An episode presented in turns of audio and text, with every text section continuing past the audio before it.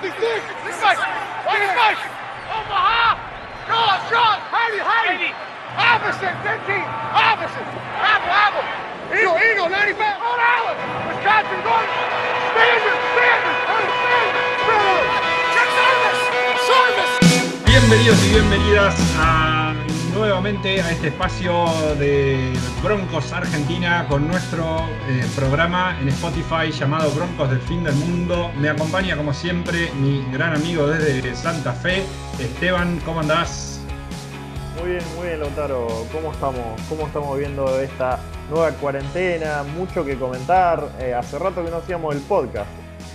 Sí, sí, así es. Tuvimos, bueno, ahí un, pequeño parate en estos últimos meses, pero, pero bueno, ahí, ahí volvimos en una cuarentena ya plena que nos da mucho tiempo para poder realizar estas cosas. Y, y bueno, y haciendo un repaso de todo lo que pasó en los últimos meses y de lo que puede llegar a pasar.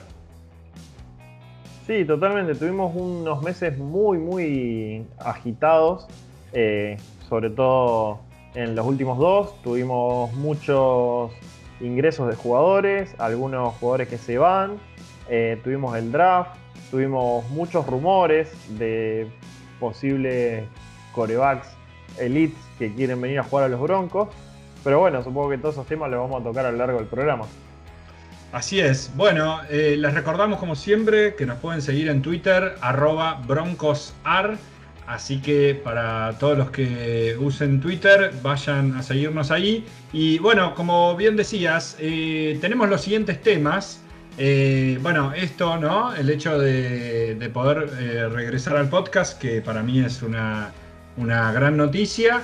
Y después tenemos Agencia Libre, el draft la temporada 2021 y ese posible o no trade con Aaron Rodgers. Y si te parece bien, como para ya arrancar, eh, empezamos con todo lo que sucedió luego del, Super Bowl, obviamente, y la, agencia libre. Bien, hubo varios, vamos a decir, no sería conservamos a varios jugadores importantes, lo cual eh, en un análisis que yo había hecho, eran eh, a los jugadores que teníamos que apuntar para mantener la base con la cual defensivamente estábamos rindiendo. Uno de los jugadores claves que conservamos fue Shelby Harris, uno, un, uno de mis preferidos. Que Eso te iba a decir, vos, vos, vos sos un Shelby Harris believer. Sí. Siempre, desde, desde cemento. Desde, el primer momento eh, me gustó mucho y me parece que él logró obtener un contrato que lo tenía muy, muy merecido. Después tenemos a Karim Jackson, que hubo como todo un debate muy interesante con, con Karim Jackson, porque primero Patton lo, lo dejó ir. Eh, le declinaron la opción.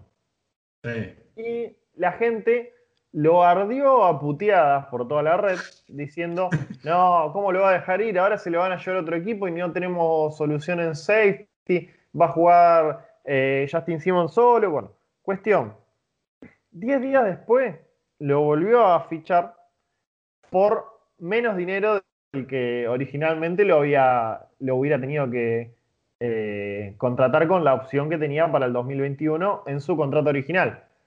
Así sí. que esa fue la primera jugada de, de, Patton que se ganó mi respeto en su gestión como general manager. Algo, algo que suele suceder en la NFL, en la, en la liga, eh, esto que, bien vos contás, pero que también eh, está bueno que, suceda. Recordemos, eh, Patton, quizá para algún desprevenido, es nuestro nuevo general manager después de años y años de nuestro también querido y discutido John Elway. Sí, totalmente. Llega eh, el amigo Patton de parte de Minnesota a cubrir un poco a Elway en la tarea de general manager. Y como bien dijimos en otros episodios, Elway hizo una tramoya hermosa para ascenderse a sí mismo. Sí, hermoso, hermoso. Porque ahora es director eh, de operaciones de fútbol, eh, ya nunca me acuerdo el nombre. Sí, sí, sí, sí. Ahora tiene un título elevado. Eh, sí, sí, sí. Bueno, pero en ese sentido, sí. sí. Algunos dicen, algunos dicen. Ah, no, que algunos dicen que en realidad es el mismo Elway manejando todo de las sombras, pero bueno. Sí, sí, sí. No, te iba a decir que en los últimos días, hablando de, esto, tuvimos la contratación de, una chica en el, ahí en el staff. No me acuerdo bien en qué parte. Sí, sí, sí. Eh, ya ahora. Oh, no, lo tengo al dato preciso, pero sí, contratamos a, una mujer. A ver si, si podemos acá chequear un toque. Esto, esto no lo preparamos antes y, bueno, pero fue una mera adición eh, mientras vos vas ganando tiempo y yo a largo, a largo. Eh, no, mentira. Eh, no, bueno, de alguna manera el equipo está como en un momento crucial de reconstrucción de, bueno, de muchos jugadores jóvenes con toma de decisiones dolorosas que ahora seguramente vamos a seguir hablando. Eh, pero, pero bueno, eh, un, equipo en proceso de, eso, ¿no? De reconstruirse. Sí, totalmente. Eh, me pareció que estuvo muy bien que empiecen a hacer algunos movimientos, porque ya siento que el equipo necesitaba un cambio hace rato. Desde la ida de Peyton, que no, no somos competitivos, y con la ida de Gary Kubiak estuvimos siempre en problemas con tanto con técnico, con un montón de, de posiciones y ahora están empezando a irse ciertas personas y sobre todo de la parte organizacional de los Broncos, que es la que no había cambiado en todo este tiempo. Así que vamos a ver y yo creo que eh, ahí te tengo el nombre, es Kelly Klein. Eh, quien va a ser directora de eh, Football Operations. O sea, no tengo la más puta idea de qué va a ser Kelly Klein, pero va a estar ahí acompañando a el amigo Pato. Está bien, está eh, bien. Sí, igual viene muy bien recomendada. Ella también había trabajado en Minnesota, se nota que Patton la tiene ahí. Y había tenido una muy buena labor ahora que me acordé el nombre, me empezaron a surgir las cosas que había leído, que dicen que, bueno, había sido muy buena eh, trabajando ya desde las líneas más bajas de, Minnesota, se destacó mucho y tuvo un ascenso por ese, ese lado. O laburándola, como haciendo la del obrero. No tanto Por, una, por ahí como puede haber pasado como John Elway. John Elway no, nunca sacó fotocopia en los Broncos. O sea. Perdón, perdón a los oyentes, pero las referencias de mi amigo Esteban son, son muy buenas. Bueno, para seguir con los broncos que se quedaron, eh, uno de los más importantes, te diría que hasta casi de la historia de los broncos, Von Miller, logró solucionar todos sus problemas, se amigó con la idea de ser padre y lo volvieron a contratar. Mm. Así que hurra por él y vamos a ver qué, obtenemos de Chap Miller, la combinación que no llegamos a ver ni siquiera una temporada entera. en todo el tiempo que ha estado Chap, alguno de los dos ha estado lesionado eh, mientras el otro podía jugar. Así que nunca tuvimos a los dos juntos en, un momento los tuvimos juntos, ¿te acordás? Eh, creo que fue 2019, que, de hecho tenían muy buena estadística entre los dos, pero como bien vos decís, eh, creo que luego fue Von Miller el que se lesiona eh, a mitad de temporada y queda, queda fuera. Y bueno, y para la temporada que pasó se lesionó antes de que empiece, ¿no? Von Miller. No, Bradley Chubb creo que estuvo afuera. Sí casi todo, todo 2018, si no me equivoco, 2019 estuvo bastante afuera. Eh, y después Von Miller 2020 no jugó directamente. Creo que solo jugaron seis partidos juntos. Claro. Sí, sí, nada, nada. Es, nada. Pero bueno, sí, eh, importante lo de Von Miller. Yo en algún momento eh, pensé que finalmente no iba a seguir en los Broncos. Tenía ahí como varios problemitas personales y no sé si hasta de índole penal. pero bueno, se arregló la situación. Sí sabemos que Von Miller no está en el prime de su carrera, pero que sigue siendo un arma fundamental para, para darle a esa defensa, bueno, armas para, para atacar, ¿no? Y para, controlar a los mariscales rivales. Así que bueno, eh, es una, buena noticia y esperemos que Von pueda volver eh, al nivel que lo, que lo conocemos o por ahí cerca. Sí, y otra arma que vuelve a tener la defensa, que estaba ahí en duda de si íbamos o no a tenerlo, es eh, Justin Simmons, que eh, fue, ¿cómo se llama? Hizo un contrato muy bueno ya para... Long, este, long term. Sí, long term. Así que lo vamos a tener con nosotros bastante, bastante tiempo. Le pusieron de nuevo el tag, que yo me preocupé, eh, pero después le dieron un contrato. Así que otra cosa que hizo Patton que me cayó bien. Recordemos, uno de los mejores, si no el mejor safety de la liga, ¿no? Totalmente. Para mí está entre los top 5, top 6. Bien. Bueno, pasamos rápidamente a los broncos que se fueron. Sí.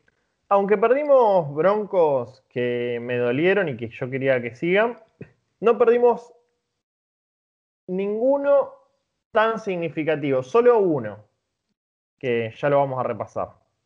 ¿Quiénes se fueron? Jeremia Atochu, Austin Calitro, Joseph Perdón, pero sí, sí, sí. El, a, Touchu, me, dio mucha risa y, te, y me reí cuando leías a, los demás que se fueron, que no los conocemos prácticamente. Está bien. Como decía, bueno, Austin Calitro, Joseph Jones, Will Parks, que había tenido un buen momento como safety, pero de nuevo lo, vuelven a cortar. Eh, de Marcus Walker, que me sorprendió porque había sido un pick alto en su momento y Elijah Wilkinson, que nunca se encontró como, como tackle, lamentablemente. Pero bueno, el que sí nos duele a todos los fanáticos de los Broncos es Philip Lindsay. Suena, suena música triste de fondo y así es, nos duele un montón. Eh, yo personalmente, bueno, recuerdo creo que la última vez que nos encontramos en un espacio así fue para grabar un, episodio especial con los amigos de Ensowners, ¿no? Eh, y, bueno, a quienes además les mandamos un, saludo y un abrazo y gracias por la invitación y ya estaremos encontrándonos nuevamente. Yo decía en ese, en ese momento que le daba un año más a Lindsay. Y bueno, poco tiempo después supimos que, eh, que bueno, finalmente se, se va de los Broncos el, niño local, el niño que de, la nada nos, daba alegrías increíbles con esos acarreos que metía, con esa velocidad, con esa, forma de ser que tenía, tan, tan así eh, arrebatado y, sobre todo la, figura, ¿no? Un jugador relativamente pequeño, con una, porra, era, todo un personaje. Eh, así que bueno, lo, vamos a extrañar. Sí, yo creí sinceramente que, se iba, pero más por él que, por, o sea, más por él quiero decir, más eh, siendo algo positivo para él que porque los Broncos lo tuvieran que cortar eh, obligatoriamente. Creo que la producción que estaba teniendo no era la que los Broncos esperaban, pero probablemente merecía que alguien le pague eh, lo que los Broncos no le iban a pagar. Así que bueno, tuvo su chance, se pudo ir. Si no me equivoco, se fue a Houston, sí, ahí lo, veo, se fue a Houston. Y ojalá le vaya muy bien. Houston, un equipo que viene bastante golpeado anímicamente, así que probablemente él tenga eh, muchas chances de, brillar, como sé que lo va a hacer porque es un gran jugador. Sí, sí, sí. Sí, eh, en, su momento, ahora no lo puedo encontrar, pero Philip Lindsay estaba en, el, digamos, en, un récord histórico de el rushing average, ¿no? De la cantidad de yardas obtenidas en, promedio. Perdón. Y, como para dimensionar un poco la carrera de Philip Lindsay en lo que va de la NFL, tiene 2.500 yardas por tierra, un 4.8 de rushing average, 77 eh, recepciones, 465 eh, yardas eh, recibiendo y 18 touchdowns. Así que, bueno, por ahora esta historia de los Broncos y Lindsay eh, se detuvo, pero eh, siempre lo vamos a tener ahí un, lugarcito en nuestro corazón, como decimos nosotros. Esas, esas corridas que se mandaba el pendejo con una velocidad explosiva y, asombrosa. Después, quizá bajó un poco el nivel, obviamente, pero, pero bueno, de, esas jugadas no nos olvidaremos por un tiempo, porque además fueron de las que más, eh, más vimos en lo, en lo poco que tuvimos de bueno en los últimos años.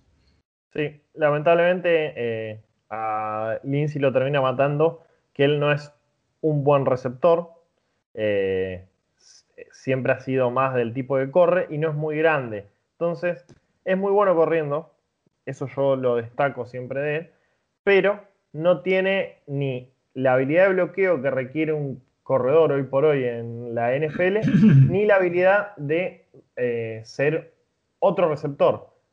Así que bueno, no, para mí no iba a seguir por eso. Inclusive Melvin Gordon, que no me parece un gran corredor, aporta más en los otros dos sentidos. Pero bueno. No nos detengamos más en.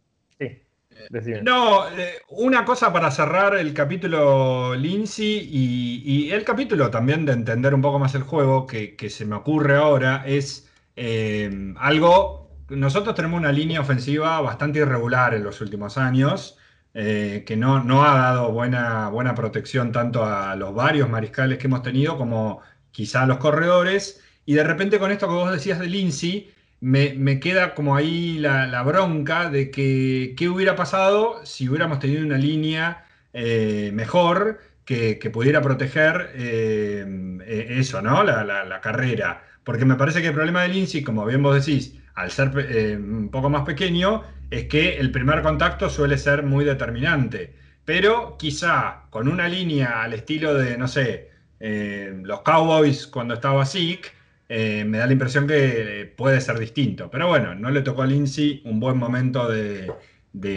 protección, quizá. Zeke sigue por las dudas en Cowboy, pero Sigue, sigue, pero ya a otro, a otro, a otro nivel. A otro, nivel. Claro, estaba claro, verdadero. Claro, bueno, eh, eh, la temporada rookie de Zeke, fue impresionante, así como impresionante la de Philip Lindsay, que recordemos, eh, se lesiona creo que en el último partido de la temporada regular contra los malditos Raiders de visitante allá, y eh, va al Pro Bowl, eh, todo enyesado y demás, eh, pero fue al Pro Bowl, así que ahí está. En honor a nuestro pollo local, Philip Lindsay. Y bueno, seguimos con los jugadores que adquirimos. Sí, adquirimos varios NN que los pasamos a nombrar. primero Mike, Mike Boone de Minnesota, un corredor, eh, se destaca más que nada en equipos especiales. Creo que esa va a ser la función primaria. Eh, Mac, que capaz que es bueno, la verdad lo desconozco. Eh, péguenme si es bueno, putéenme eh, por Twitter, me sumo una banda. Natrez Patrick de los Ángeles Ram, que es un linebacker. Un taller Eric Saubert nunca lo escuché, no sumaba mucho en el fantasy parece. Y un defensive end, Shamar Stephen, de los Minnesota Vikings. Ah, y por último, hace unos días, eh, un Panther, Max Duffy. No me figura el equipo del que venía, así que imagínate cómo estamos. No tiene fotito, fotito así emoji. Digamos. Claro. Eh, por otro lado, hicimos cuatro eh, adquisiciones importantes. El primero fue Ronald Darby, un corner de Washington, muy bueno, que alza el, nivel general de todos los de todos los corners que ya teníamos tras la decepción de AJ Bouche. Kyle Fuller, que ese también fue un eh, un re como si una refirma más bien, eh, porque no solo que viene bueno de Chicago, que como sabemos es el lugar donde viene Fangio, sino que viene de tener buenas temporadas.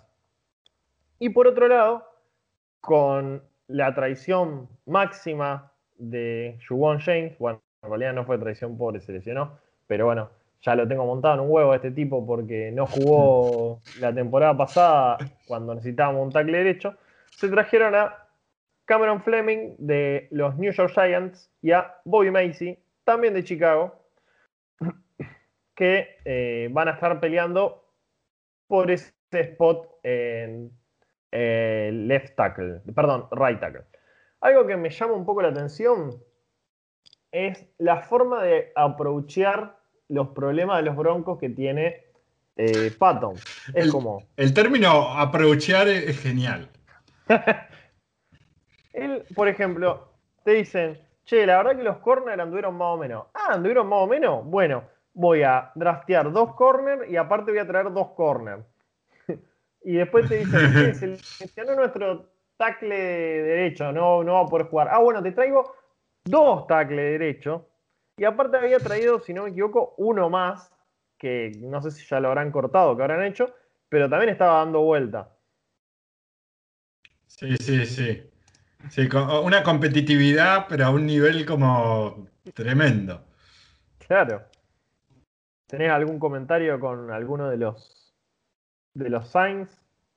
Eh, te iba. No, en realidad te, iba a decir. Em, ¿Cómo es? Perdón. Eh, no, eh, que tenés algo muy personal contra Jawan James. Y, bueno, ah, sepan entender nuestros queridos oyentes eh, Esteban no, tiene una buena relación con esta persona y bueno, eh, son cosas que pasan cuando uno es fanático de un equipo y de un deporte y de repente, bueno, primero optás por no jugar y después te lesionás si estabas en tu casa, o sea, así que felices nosotros de que hayamos cortado a Jawan James.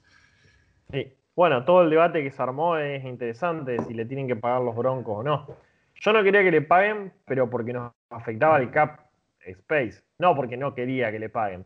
Eh, pero sí, es todo un tema que hay que revisar. En base a que pasó eso, hay que tener en cuenta que la salud de los jugadores es, es todo un tema, y más cuando ellos están entrenando fuera de, los centros de, sus equipos. Y, y la mayoría lo hace porque si no, no, está a tono para la temporada.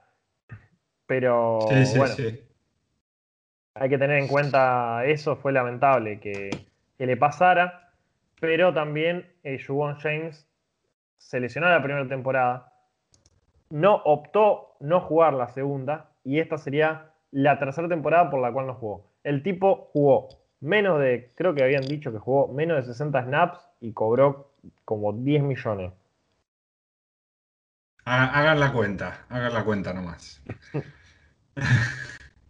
Pero bueno, eh, muy bien. Eh, esta, esta, sección eh, vamos de a poco haciendo todo un refresh del, deep chart de, de los Broncos.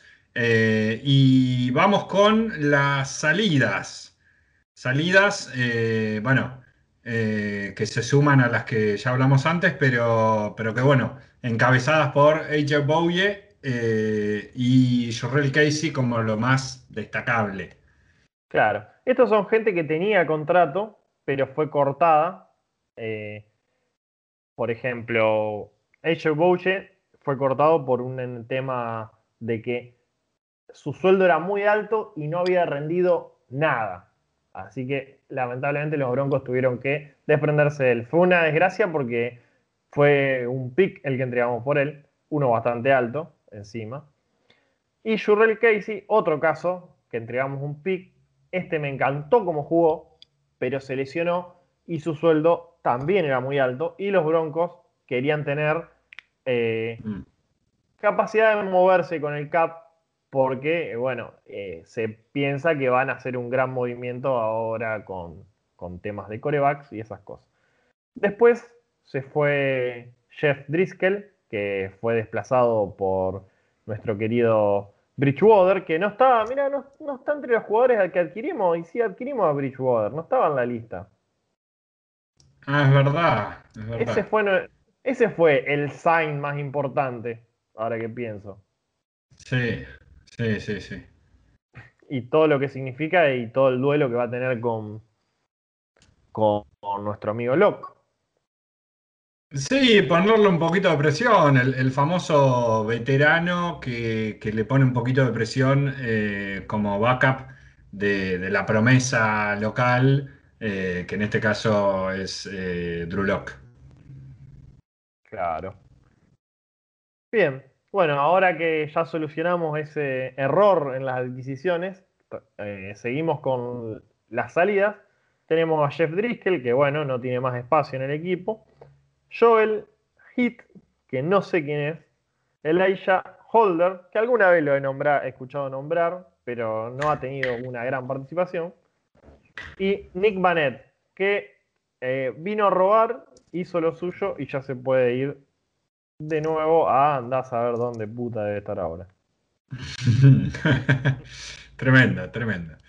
El, mercado de pases eh, a veces en la NFL da, da para todo, ¿no? Sí, totalmente. Eh, bueno, por suerte yo creo que en las idas y las contrataciones eh, hemos estado con saldo a favor. No se fue nadie muy significativo, exceptuando a Philip Lindsay y Jurrell Casey, y conservamos a todos los tipos que teníamos que conservar, más que sumamos dos muy buenos corners y eh, un tackle derecho que para mí va a jugar más que Joan James, lo cual no es muy difícil. Claro, así es, así es. Bueno, ¿y te parece si vamos con el draft para completar lo que es este, este armado del plantel 2021 de los Broncos? Y luego ahí eh, estaremos también repasando lo que serían eh, las primeras, digamos, los titulares y suplentes de la ofensiva y la, defensiva. Bien. En el draft, primera ronda, eh, sorpresa, sobre todo para mí, que estaba esperando a Justin Fields. Patrick Surtain, segundo. Si vamos al caso, es un muy buen pick, pero bueno, eh, si piqueas con el 9, no puede errarle demasiado. Todos los picks van a ser buenos. Claro. Quizá eh, para, nosotros lo que un poco siempre decimos es como un pick poco emocionante en el sentido de que uno en el draft lo emocionante es eh, piquear un mariscal o incluso por ahí un receptor, hasta te diría. Eh, y, bueno, y de repente hasta podíamos llegar a haber piqueado alguno de los pendejos de mariscal que estaba. y, y vamos con un corner que bueno, quizá y ojalá, cruzo los dedos y toco madera, eh, sea lo integral que, es eh, o que ha sido en su, en su carrera en Alabama. Y, la verdad es muy bueno y ojalá que, le venga bien a esa defensiva aérea secundaria de los Broncos. Sí, sí, yo creo que sí. Ha sido uno de los mejores corners del colegial, por lo menos en los últimos años. Y no ha tenido muchas intercepciones, pero dicen que porque casi nadie se arriesgaba a tirar en contra de él.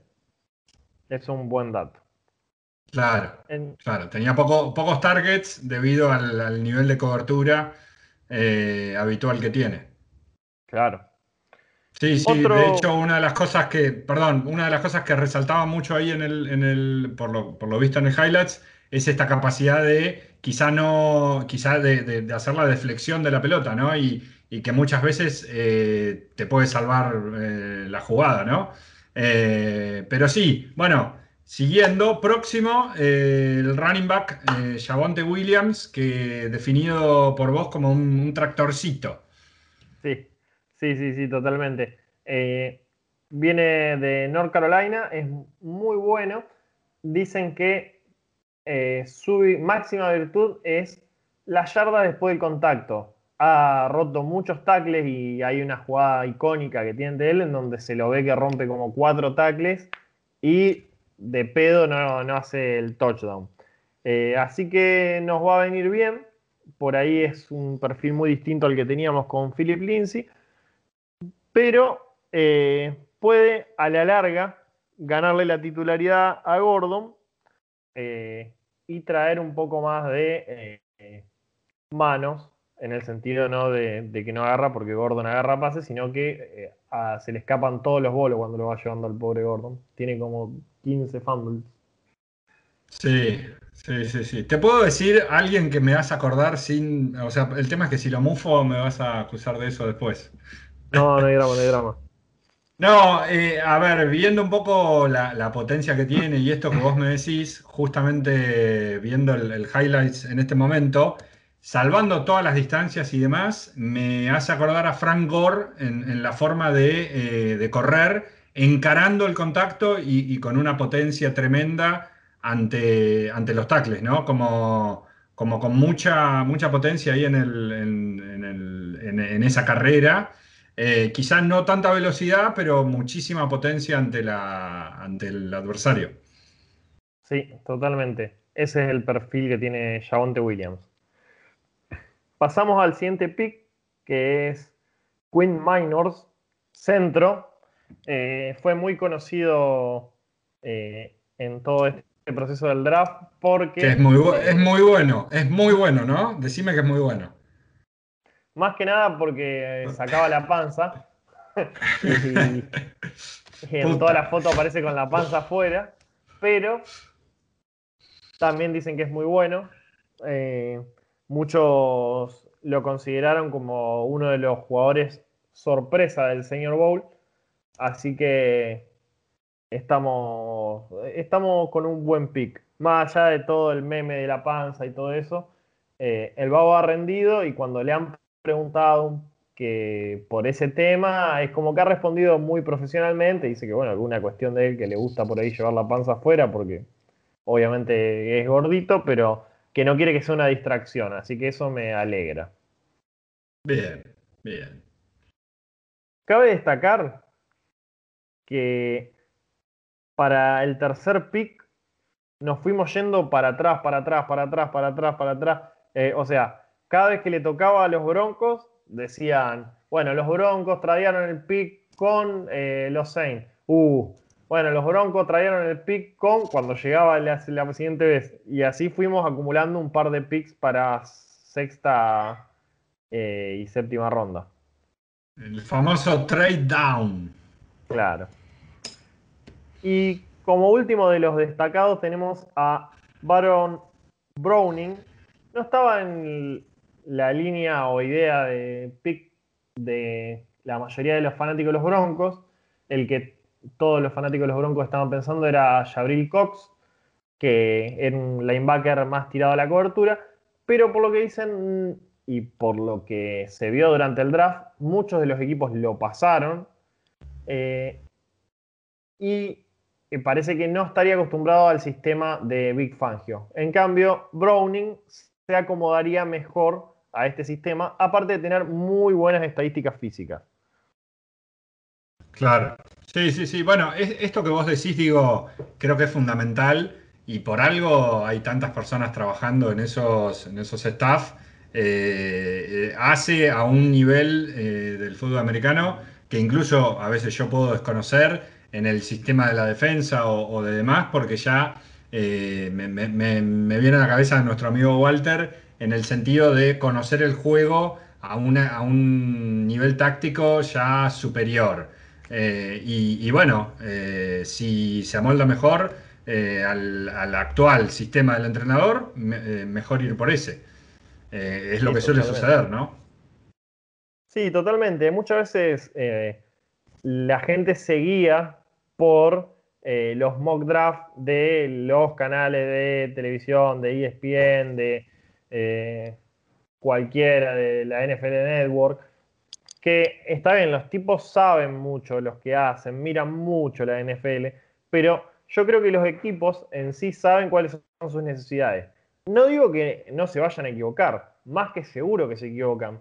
Si no se equivocaran, no hubiera llegado Brady a la sexta ronda digamos, como un caso muy conocido. Pero sí, sí, entiendo que hay un plan y no hay simplemente una, no sé, ignorancia sobre quién es el jugador que no están drafteando y que capaz que un eh, analista lo tenía mucho más arriba. Sí, sí, sí. No, bueno, por eso, eh, el draft eh, es un poco de estrategia y también es un poco de lotería. ¿Te parece si, bueno, cerramos con lo que fueron los picks de la quinta ronda para abajo? Vale decir, digo, eh, Surtain de Alabama, eh, Williams, North Carolina, eh, el centro este Mainers, Wisconsin, quizá no es tan conocida, y Browning de Ohio State, universidades bastante conocidas y afamadas. Con lo cual siempre es bueno ver esos nombres entre, entre lo que uno piquea, ¿no? Sí, sí, sí. Obviamente no, no restamos que pueda haber muy buenos jugadores de eh, universidades más pequeñas, pero siempre un LSU, un Ohio, eh, un Alabama, un Clemson, te da cierta seguridad de que eh, entienden el, sistemas más complejos. Por ahí que mm. juegan con una dinámica y con un, ¿cómo decirlo? Un entorno más competitivo. Eh, si vamos al caso... Son los, equipos, son los equipos que suelen pelear el campeonato, digamos, de college, ¿no? Entonces están acostumbrados a una competencia a, un, a otro nivel y, eso sin, sin, dejar de... Sin, sin que pueda haber jugadores en otras universidades como Auburn, por ejemplo, eh, que, sean buenos. Eh, pero bueno, eso es también eh, lo, que, lo que se trata el draft, ¿no? Y todas las cosas que se investigan y se tienen en cuenta. Sí, sí, sí, totalmente. Si nosotros ponemos a, a, pensar, Patrick Surtain posiblemente en algún momento estuvo entrenando en contra de Jerry Judy, que ahora está actualmente en los Broncos. Eh, también Devonta Smith, que fue ganador del Heisman. Eh, ha tenido muy buenos receptores para entrenar que ahora son nivel NFL. Así que en ese sentido suma. Sí, sí, sí. Bueno, vamos con los últimos picks así, eh, si querés, con la, posición y no mucho más como para dar una idea y, y avanzamos. Dale.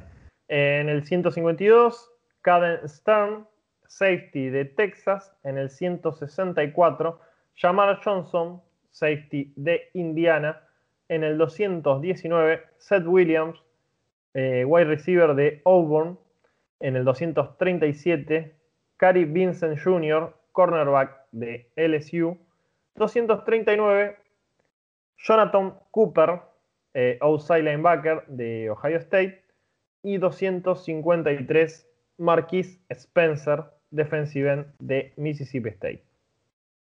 Bueno, muy, muy bien, muchos picks ahí en, las últimas rondas.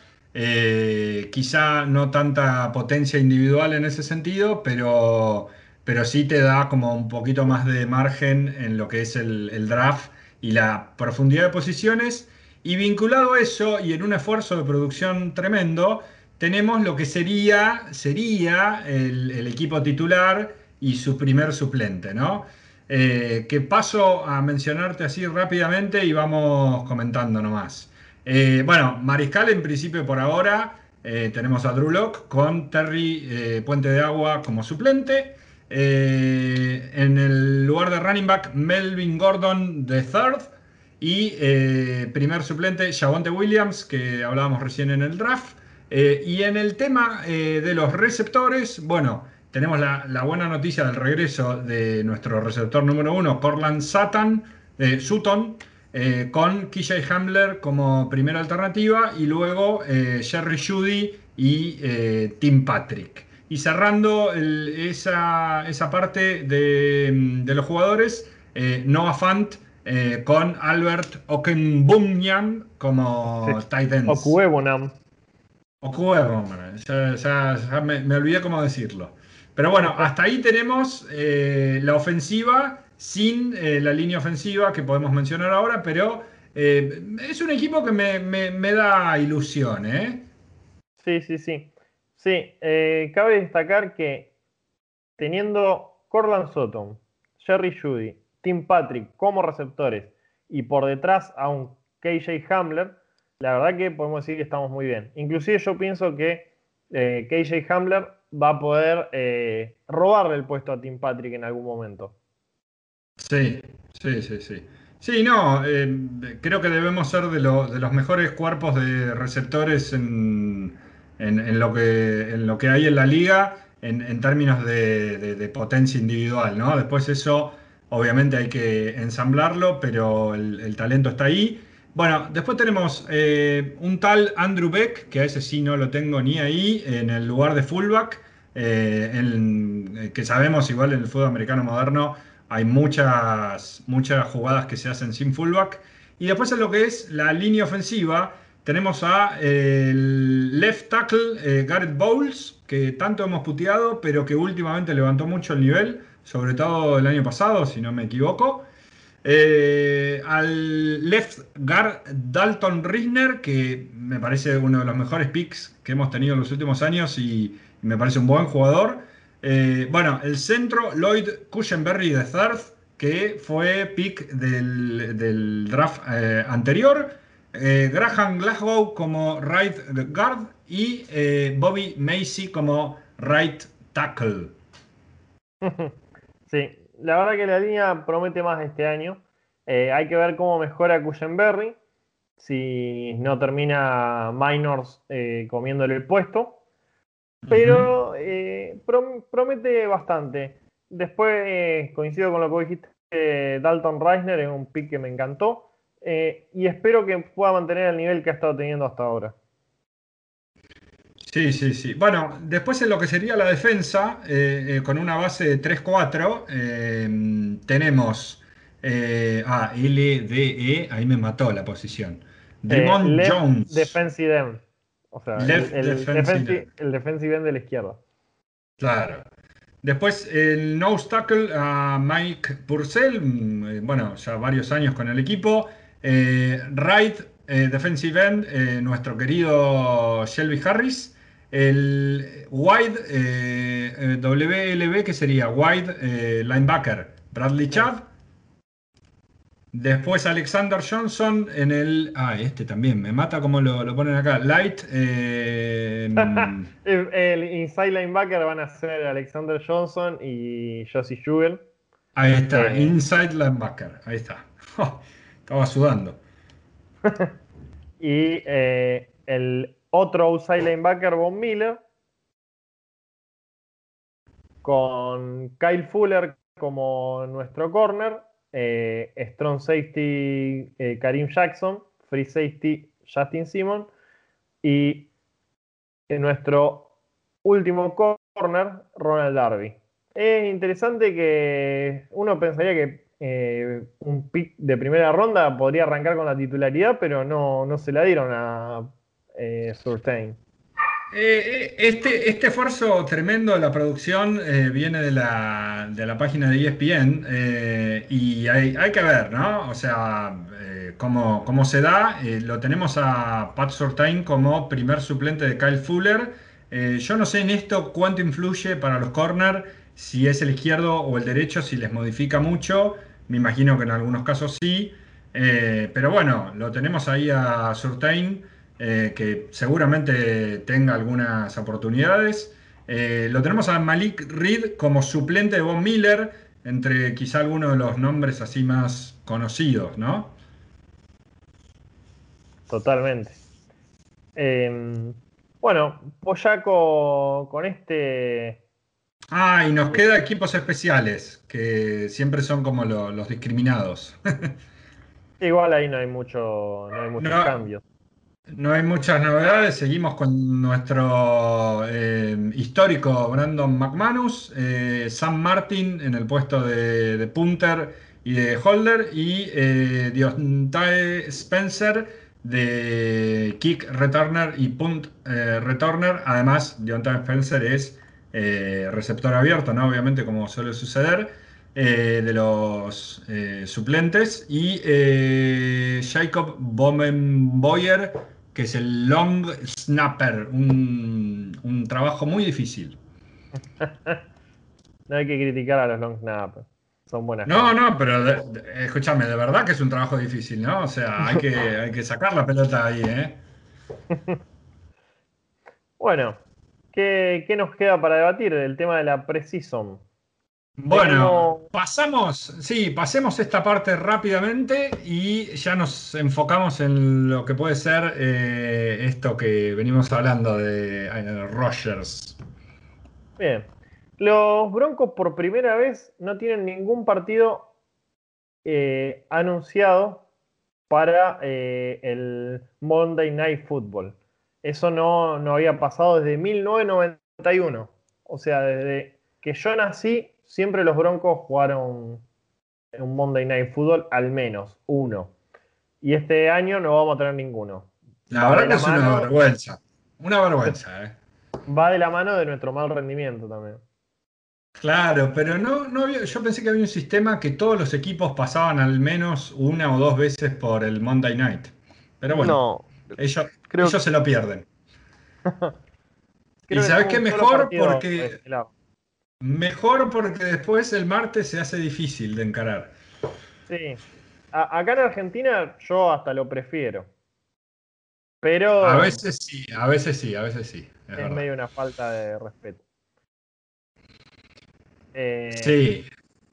Bueno, abrimos, abrimos la temporada, bueno, más allá de los partidos de pretemporada que vamos contra los Vikings, Seahawks y Rams y nunca suele ser muy atractivo aunque obviamente estaremos ahí mirándolos. Arrancamos la temporada el 12 de septiembre contra los Giants en el MetLife y eh, después vamos a jugar contra los Jaguars ahí también en, Jacksonville. Estaremos ahí enfrentando a nuestro ex eh, mariscal Tim Tebow. sí, esperemos que no esté en cancha Tim Tebow por, amor al deporte, pero capaz que lo pone en detalle en un rato. Yo creo que se va a comer un tackle y lo, va a sufrir bastante. Lo va a agarrar ahí. Shelby Harris lo va a partir al medio, pero bueno. Eh, después tenemos Nueva York, Baltimore, Pittsburgh, Las Vegas, Cleveland, Washington, Dallas, Filadelfia, Después tenemos nuestro bye en la semana 11.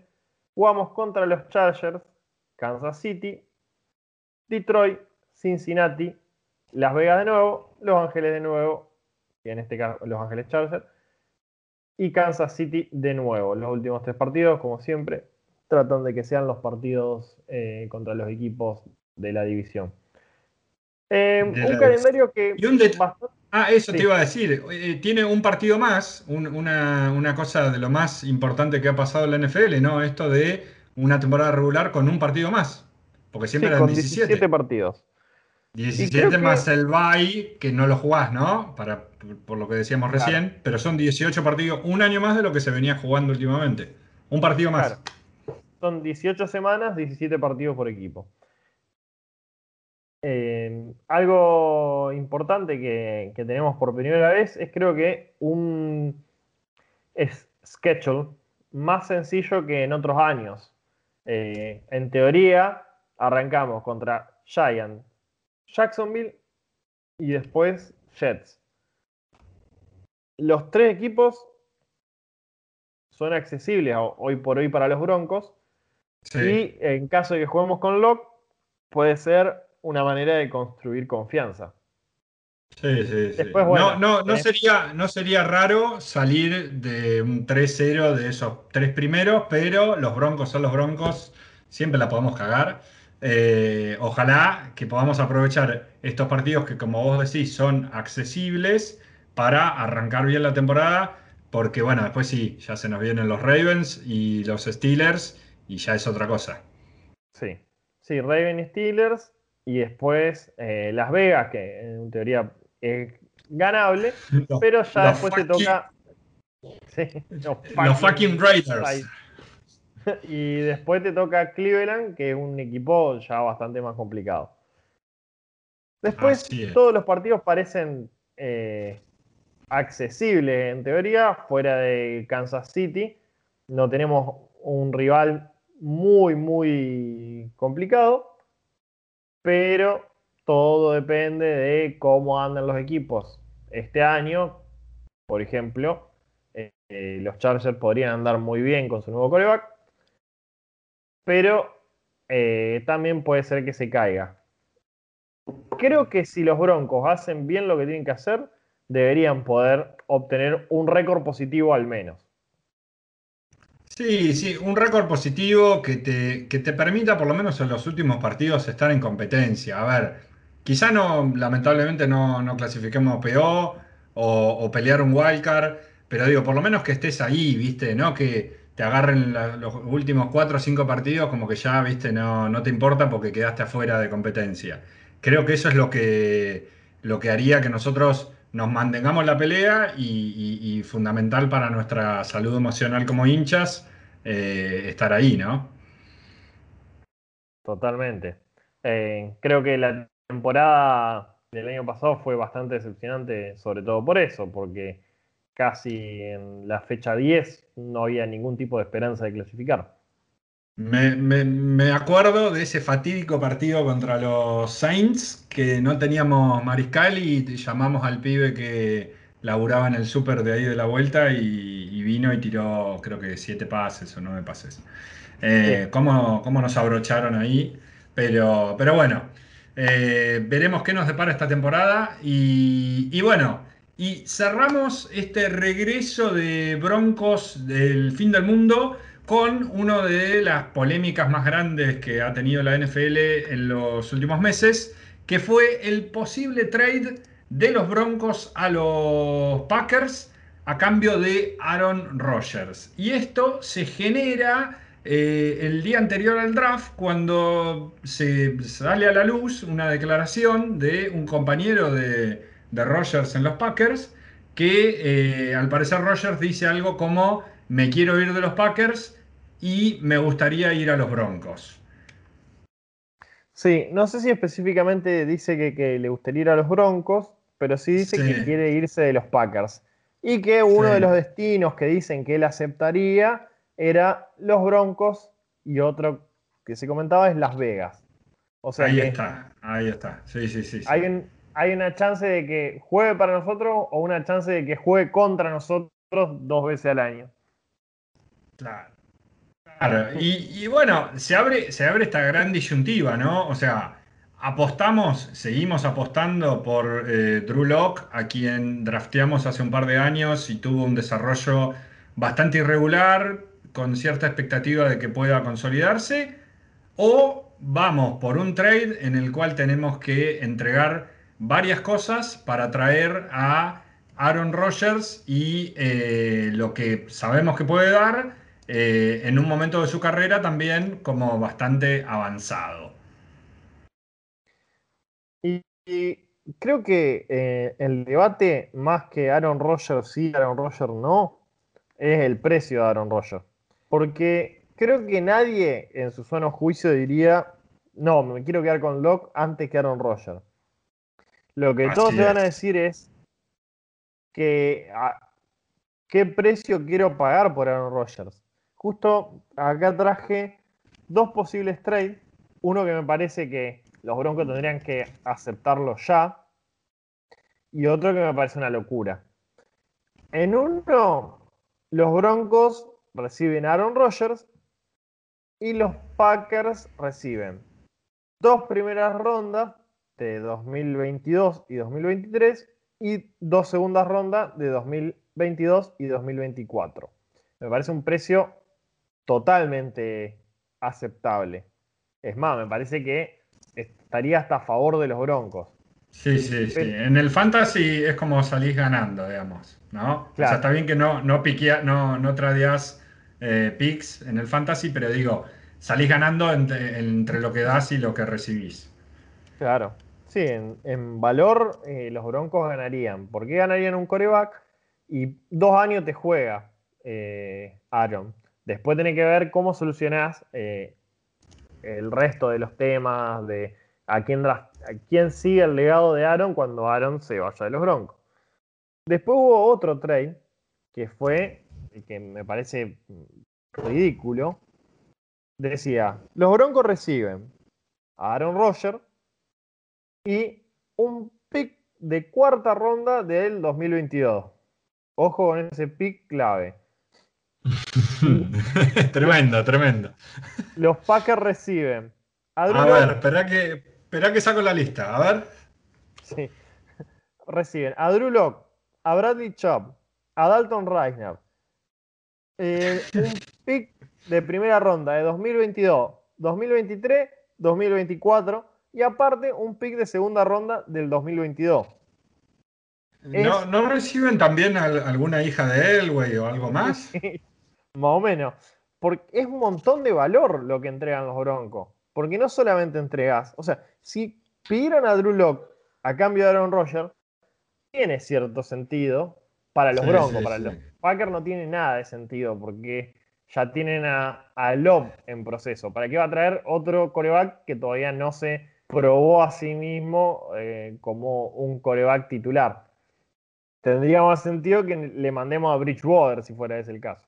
Eh, después, Bradley Chop, solo tenemos dos Pro Bowlers y uno es Bradley Chop. El otro es Justin Simon. O sea, les mandamos. Figura, figura, figura de la defensa, de los jugadores más importantes de, de los Broncos. Y después Dalton Risner, que como decíamos hace un rato, un, muy buen eh, línea ofensiva.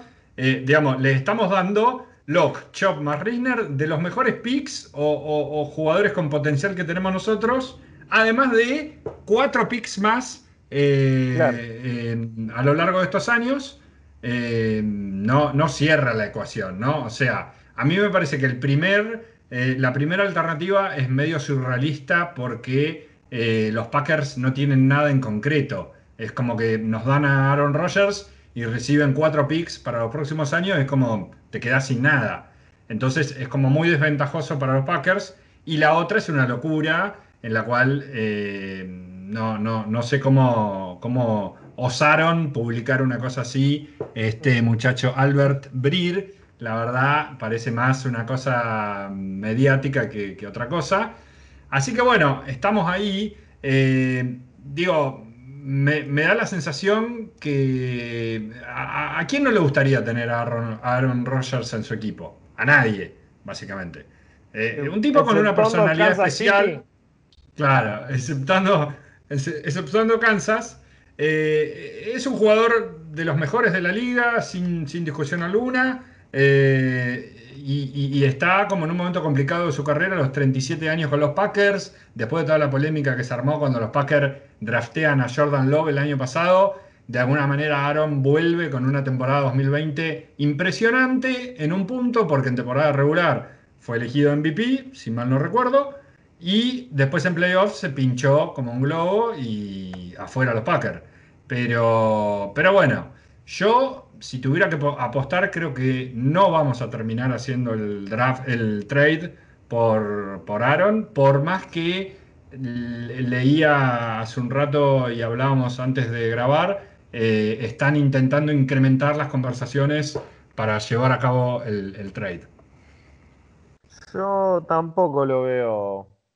Eh, porque para que los Broncos obtengan a Aaron Rodgers, eh, no se van a poner de acuerdo las organizaciones, porque por un lado, los Broncos tienen las de ganar, porque Aaron se quiere ir, si no se retira. pero tampoco van a regalarlo los, los Packers. Y entre. No, no. No, no, no, no va a pasar eso. Y la cuestión principal que, que se está viendo acá es la edad de Aaron Rodgers por lo que piden. Porque si a mí me piden mm, eh, lo que decía el segundo posteo por Watson, te lo pienso, porque Watson tiene por lo menos 10 años en ese nivel. Watson en 10 años no va a tener la edad que tiene Roger ahora. Sí, sí, sí. Bueno, ni hablamos, eh, ni hablamos de John Watson y el rumor de trade eh, a principios de año. Bueno, Watson estuvo ahí con unos problemitas legales que le están acusando de, de algunas cositas, pero, pero bueno, es una disyuntiva fuerte. Y un poco lo que decíamos antes de grabar, ¿no? Me hace acordar a la, apuesta de John Elway por Peyton Manning, eh, que venía de, de literalmente operarse el cuello y, no se sabía cómo iba a volver después de su paso exitoso por los Indianapolis eh, Colts. Y, bueno, vino y tampoco es que salió campeón al, año siguiente. Eh, le costó, pudo, pudimos ganar ese Super Bowl 50. Eh, y esto también es como un poco eso, ¿no? O sea, de repente sabés que lo tenés ahí a tiro Aaron y que vos tenés un mariscal hace un par de años buscando desarrollar. Y algo vas a buscar, sí, o sea, el problema es lo que, lo que decimos, ¿no? ¿Cuánto vas a entregar? ¿Cuánto estás dispuesto vos a entregar? Y algo importante es tener en cuenta que Aaron Rodgers, eh, no recuerdo bien, pero tiene contrato por un buen tiempo más en los Packers, un contrato que renovó hace relativamente creo que uno o dos años y, millonario contrato, con lo cual eso también imposibilita un poco este, este trade.